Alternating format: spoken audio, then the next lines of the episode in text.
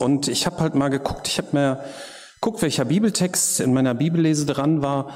Und ich fand den schon irgendwie interessant, weil ähm, da habe ich, glaube ich, noch nie eine Predigt drüber gehört. Jedenfalls, ähm, ich lese mal vor, fange mit dem Bibeltext direkt an, aus Matthäus 14, 1 bis 12. Um diese Zeit hörte auch Herodes Antipas, der Landesherr von Galiläa, was man über Jesus erzählte. Das ist niemand anders als Johannes der Täufer, sagte er zu seinen Leuten. Er ist von den Toten auferstanden und deshalb gehen solche Kräfte von ihm aus. Herodes hatte Johannes nämlich festnehmen und gefesselt ins Gefängnis bringen lassen. Schuld daran war Herodias, die Frau seines Stiefbruders Philippus. Denn Johannes hatte ihm gesagt, es ist gegen das Recht, dass du sie hast. Herodes hätte ihn am liebsten umgebracht, fürchtete aber das Volk, das Johannes für einen Propheten hielt. Die Gelegenheit kam, als Herodes Geburtstag hatte. Dabei trat die Tochter der Herodias vor den Gästen als Tänzerin auf. Sie gefiel Herodes so gut, dass er unter Eid versprach, ihr alles zu geben, was sie sich wünschte. Da sagte sie von ihrer Mutter angestiftet, ich will, dass du mir auf einer Schale den Kopf von Johannes dem Täufer überreichst. Der König war bestürzt, aber weil er vor allen Gästen einen Eid abgelegt hatte, befahl er, ihr den Wunsch zu erfüllen und ließ Johannes im Gefängnis enthaupten. Sein Kopf wurde auf einer Schale hereingebracht und dem Mädchen übergeben, das ihn seiner Mutter weiterreichte. Dann kamen die Jünger des Johannes, holten den Toten und begruben ihn. Anschließend gingen sie zu Jesus und berichteten ihm, was geschehen war. Wie gesagt, ich weiß nicht, ob ich über den Text schon mal eine Predigt gehört habe. Es hört sich auf den ersten Blick eher so nach Game of Thrones an als nach Bibel. Aber es ist eine reale Begebenheit, nicht ausgedacht. Und mich hat in diesem Text ein Punkt besonders angesprochen, auf den ich später eingehen möchte. Aber auch der Einstieg in diese Geschichte ist schon interessant. Es fängt mit den Wundern an, die Jesus getan hat, von denen die Leute sich erzählen.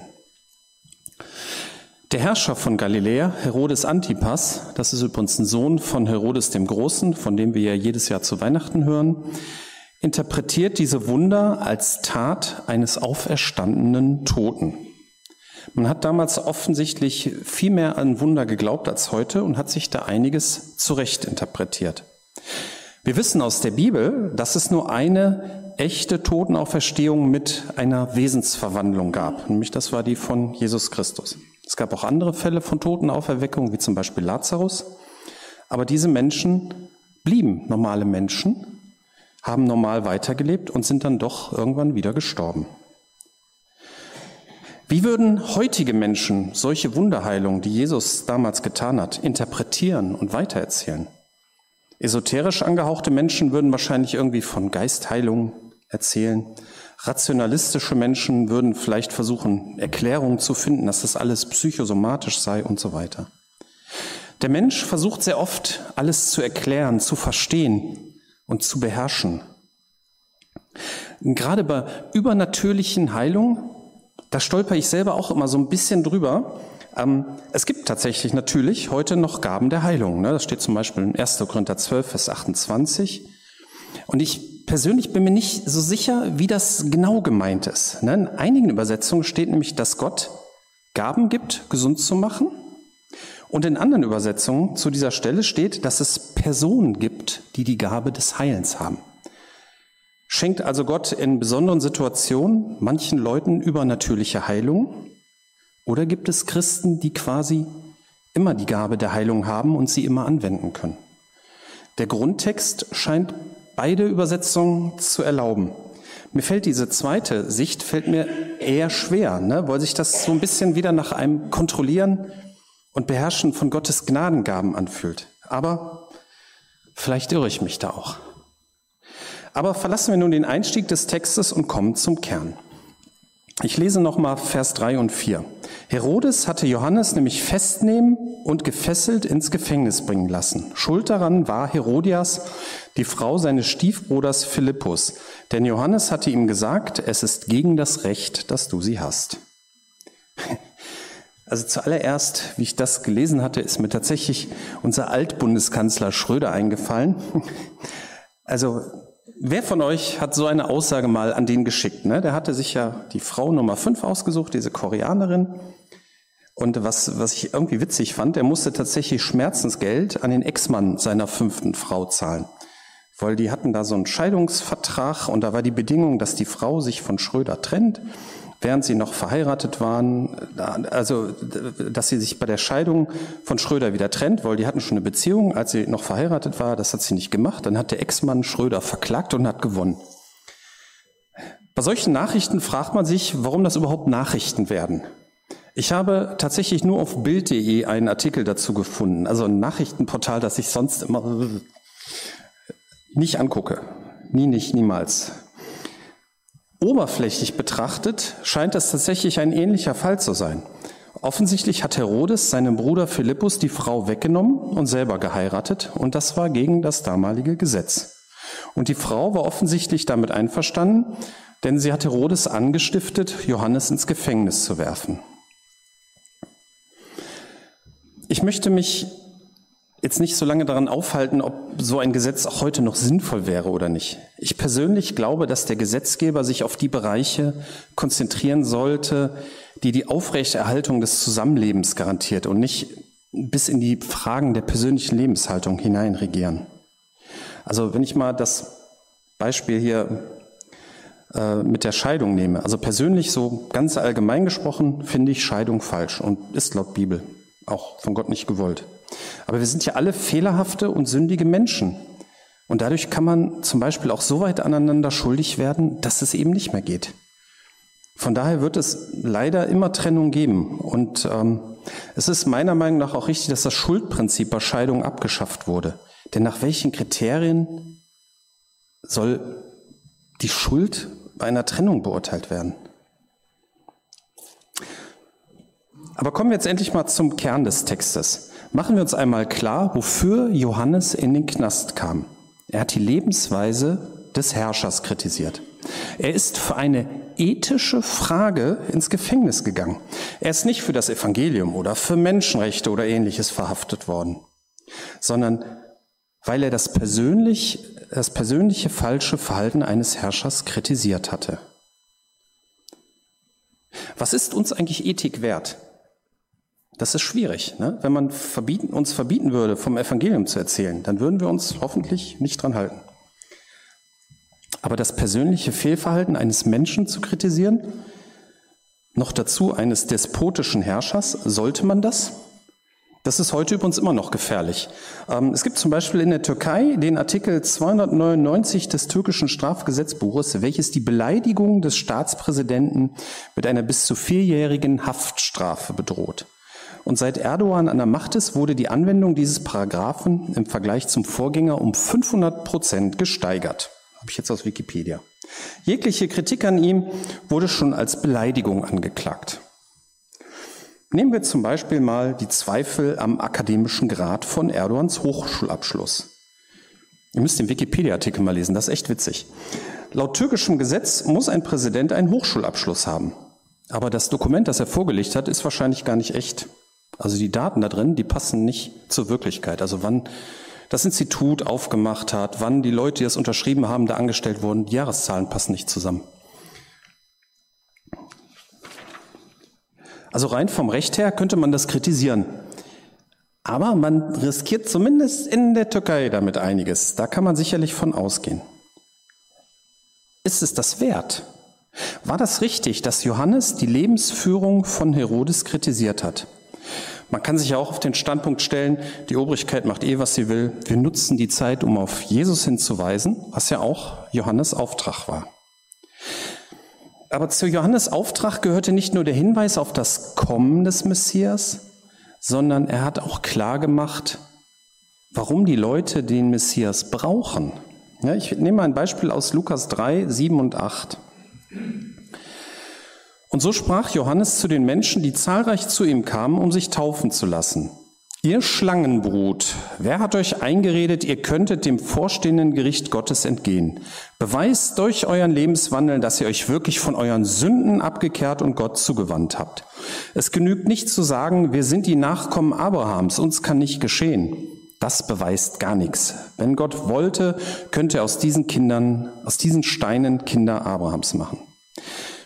Nun war Johannes ein besonderer Mensch mit einem besonderen Auftrag. Also ich persönlich könnte nicht so reden.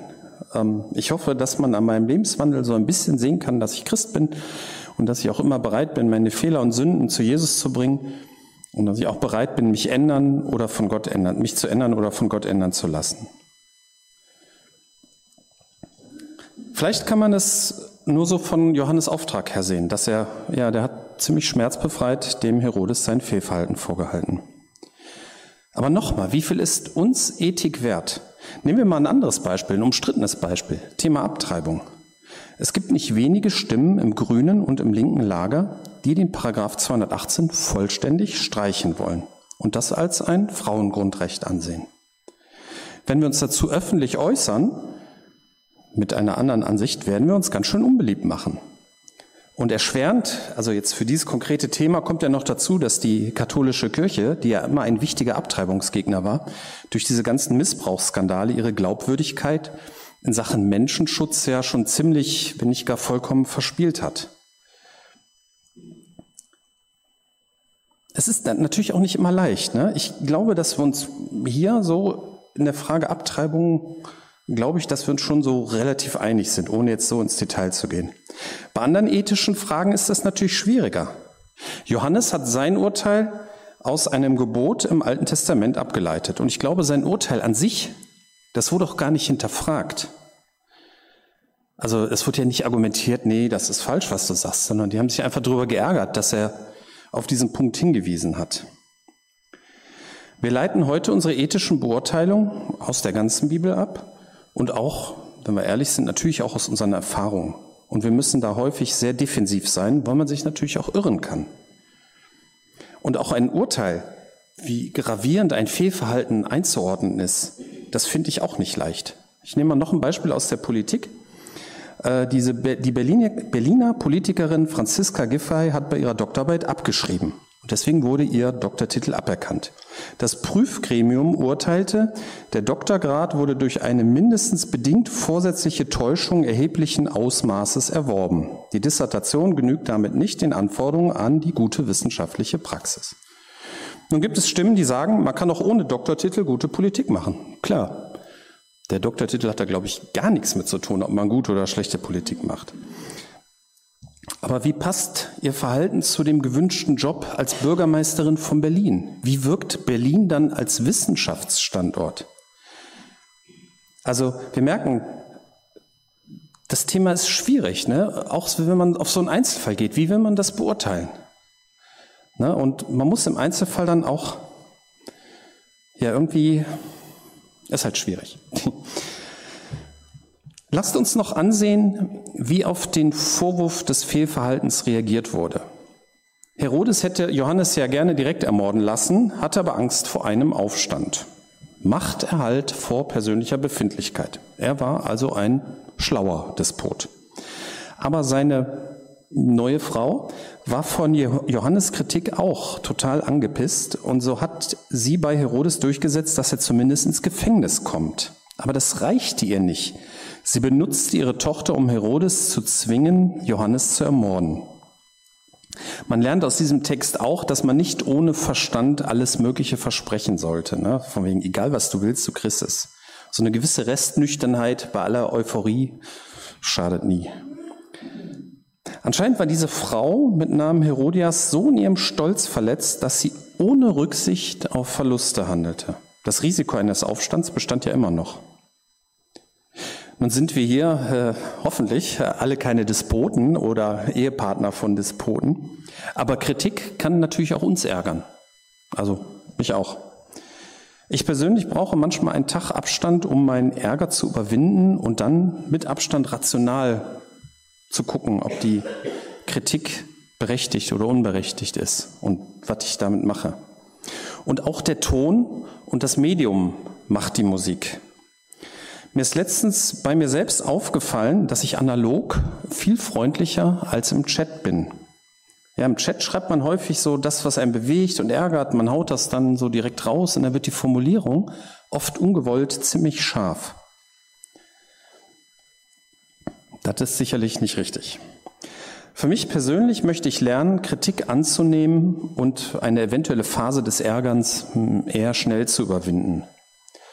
Und ich möchte auch immer wieder lernen, Kritik so zu äußern, dass sich der andere nicht ärgert und schon gar nicht meinen Kopf auf einem Teller verlangt. Ich komme zum Schluss.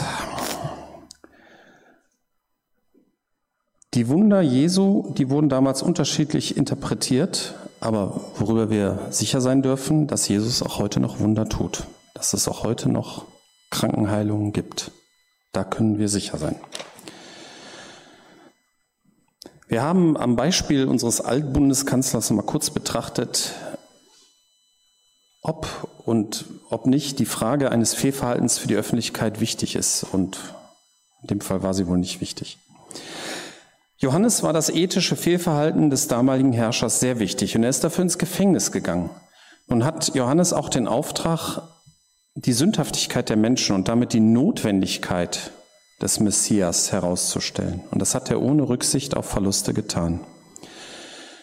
Und auch wenn wir nicht so wie Johannes reden, müssen wir doch manchmal auch Positionen in ethischen Fragen beziehen und uns damit vielleicht auch unbeliebt machen. Und ein weiteres Beispiel aus der Politik zeigt uns, dass man oft genug ethisches Verhalten im Einzelfall sehen muss. Ja, Kritik kann Ärger hervorrufen und man muss damit umgehen lernen.